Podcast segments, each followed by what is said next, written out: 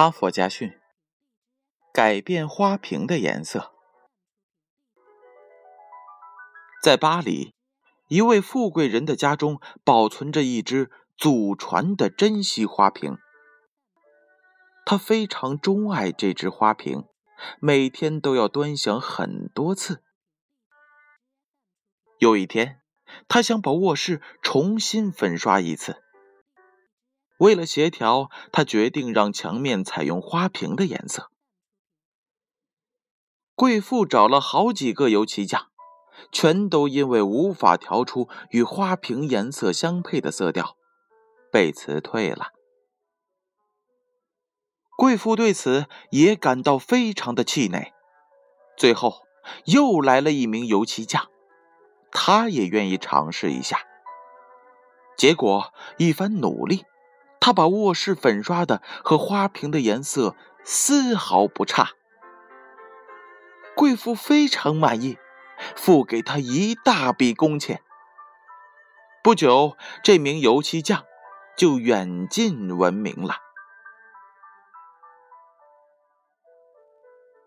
几年之后，这个油漆匠准备退休了，他决定把手艺传给儿子。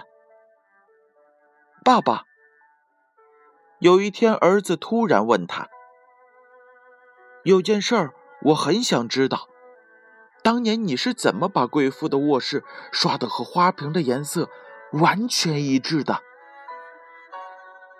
父亲看着儿子，然后慈祥地说：“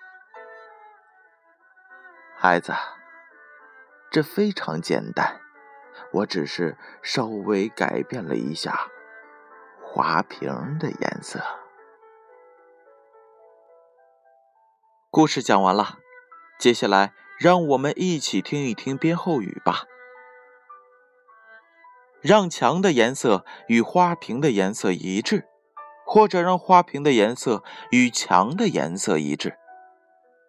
对那个贵妇来说，其实没有什么区别。